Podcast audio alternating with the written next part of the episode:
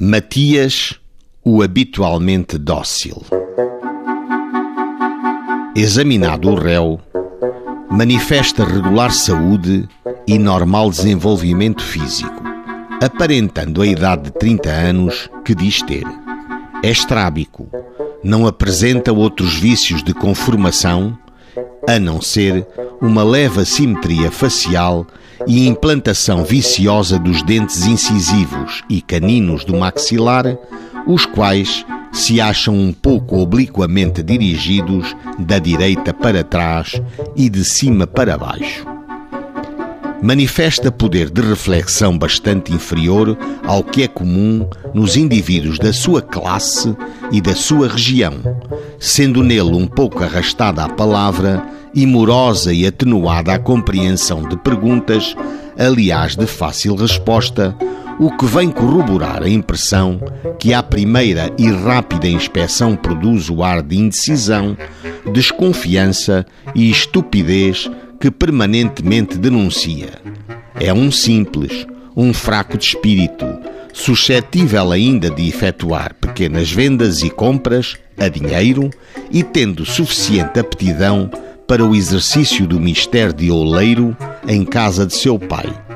Não é alcoólico e não teve jamais ataques de epilepsia ou histéricos. Consta que o pai foi em moço dado ao alcoolismo.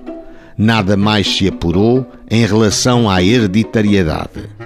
Parece ser habitualmente dócil e trabalhador.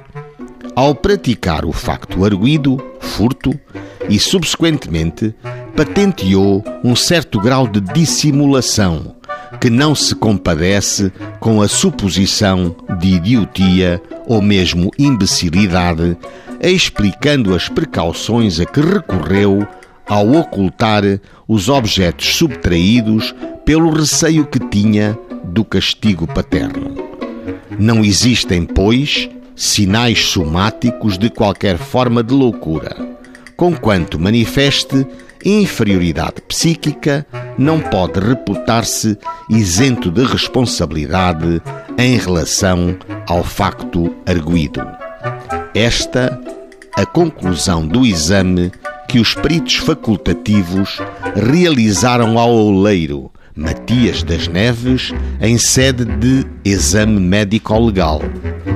Foi Matias acusado de crime de furto na casa da queixosa Maria José Marques, fraudulentamente subtraindo de uma arca todo o dinheiro e diversos objetos em ouro e prata que ela continha de valor superior a 40 mil reis. Matias, em 1898, já havia sido condenado em multa. Agora foi condenado a dois anos e cinco meses de prisão celular, ou, em alternativa, na de três anos e seis meses de degredo em possessão de primeira classe. Valeu-lhe ser dócil e trabalhador, mas era dissimulado.